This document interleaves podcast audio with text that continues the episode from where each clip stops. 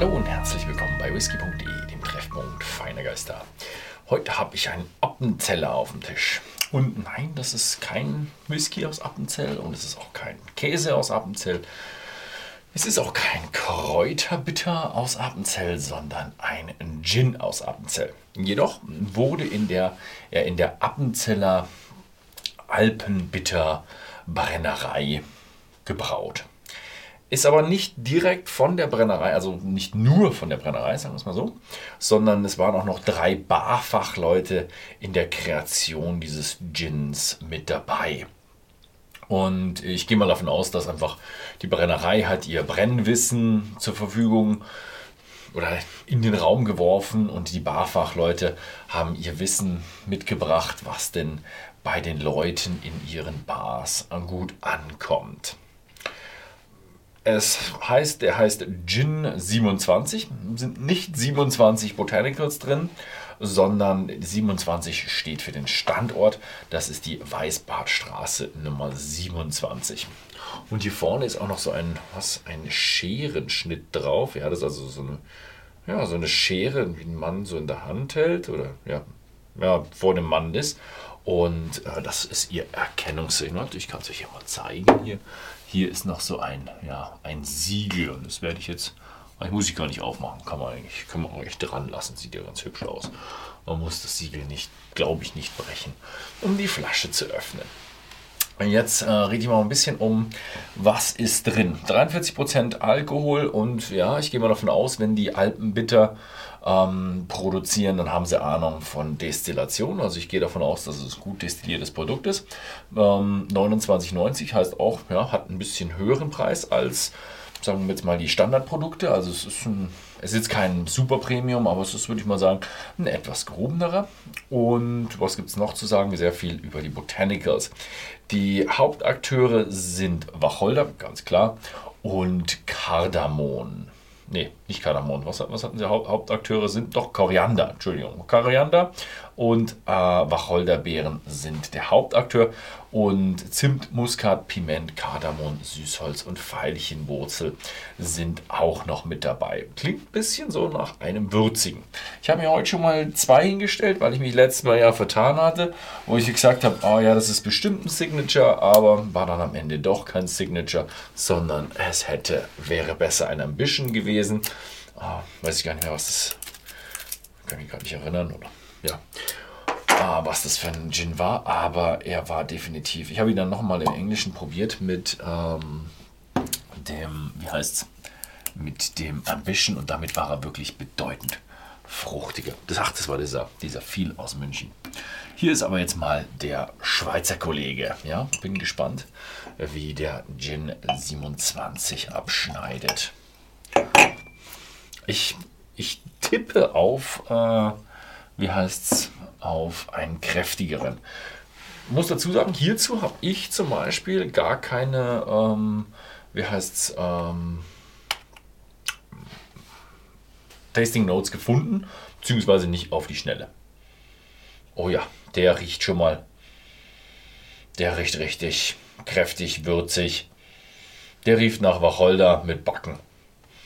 Also dieses ganze Piment, Koriander, das hat sowas hm, zimtig auch ein bisschen, aber nur wenig. Also das hat schon wirklich was von, von Lebkuchen.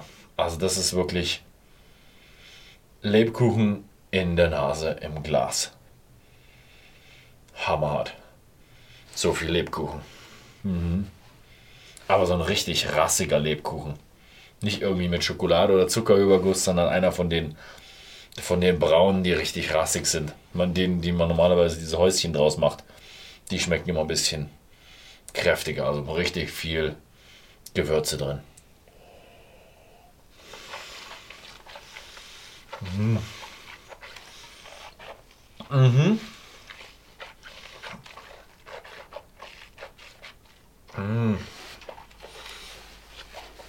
Auch hier wieder. Mhm. Die Kräuterbitterhersteller wissen, wie man brennt. Er ist ein bisschen, am Anfang ein bisschen scharf, so ganz leicht. Aber er hat komplett was Rundes. Also die haben, Hier am Wacholder sicher nicht gegeizt. Auch am Koriander, glaube ich, haben sie auch nicht gegeizt und den verschiedenen anderen Back Botanicals würde ich mal sagen auch nicht. Also er ist nicht ganz so lebkuchenartig wie im Geruch. Dafür hat er viel zu viel Wacholder im Geschmack. Boah, aber im Geruch ist, ist, ist noch mehr Lebkuchen reingekommen als vorher. Also, boah, der ist. Also den. Der ist weihnachtlich. Ich glaube, ich hätte mir hier so eine Zipfelmütze aufsetzen müssen. Aber ein ganz eindeutig. Ein würziger. ein sehr, sehr, sehr würziger Gin im Geschmack, aber würzig Wacholder klassisch. Also da kommt der Wacholder im Geschmack kommt der Wacholder richtig stark durch. Hm. Ja, ja, ein bisschen noch nachschenken darf man schon. Dann schmeckt er nicht so verwässert. Wobei ja, das, äh, wie heißt das Mistelhain ist ja eins der etwas äh, schwächeren Tonics, die den, ja, den Gin nur begleiten und nicht übertünchen. Also von daher, so schlimm ist es nicht, wenn man da ein kleines Schlückchen weniger Gin reinmacht. Kommt nämlich immer noch gut durch beim Mistelhain. Mmh. Oh ja. Das ist ein würziger Gin Tonic. Mmh. Hier kommt aber auch wieder so ein bisschen so der Lebkuchen durch. Aber der verbindet sich aber super mit dem Signature. Mmh. Oh, ist aber ein bisschen einnehmend, würde ich mal sagen. Also so derjenige so, so ein bisschen so nebenbei seinen Gin Tonic hat, irgendwo im Sommer nur so ein bisschen nach Erfrischung sucht, der wird ein bisschen, würde ich mal sagen, überstrapaziert. Denn der hier ist, du denkst dir, du nimmst ihn in den Mund, ist schön frisch und dann merkst du mal, wow, was denn da? okay, hier kommt der Lebkuchen vorbei. Hm. Hm. Wobei die Süße nur ganz leicht vom Signature. Signature hat ein bisschen Zucker, aber wenig. Mm, und ist eine geile Kombi. Ist aber schon wieder sehr weit weg vom klassischen Gin Tonic. Wer dieses Bitter und den äh, Wacholderige sehr gerne mag, der findet es hier nur in, in Ansätzen. Also es hat so, ja, man kann es schon noch Gin Tonic nennen, aber die Hauptakteure hier, würde ich sagen, Koriander, Piment, und die ganzen anderen Gewürze. Ist aber ein geiler Drink, weil einfach diese bei Drinks, ich hatte jetzt wieder ein paar Cocktails, das ist einfach so, du kriegst fruchtig, du kriegst sauer, du kriegst süß, du kriegst alles. Würzig ist schwierig. Da hast du entweder so einen würzigen Gin, vielleicht noch einen Rye. Irgendwo gibt es vielleicht noch ein paar andere Spirituosen oder so, die da was drin haben. Aber es ist doch eher rar.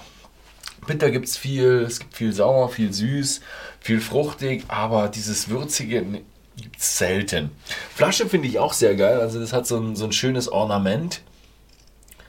Also, ja, also kann ich echt, kann ich echt empfehlen. Der ist schön, der, der Gin 27 Appenzell Dry Gin. Also auch, klar, Dry Gin, trockener, keine andere großen Geschichten drin. Ein ja, eigentlich eher klassischer Gin. Bisschen mehr würzig. Ich glaube, es kommt aber auch von ein bisschen von diesen alten Bitterherstellern. Die sind halt einfach.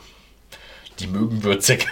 ich glaube, wenn du alten Bitter herstellst, musst du würzig mögen oder ja, sind einfach krass die, die Geschichten, die sie da produzieren. Ja, war mein Eindruck vom Gin 27 Appenzell Dry Gin.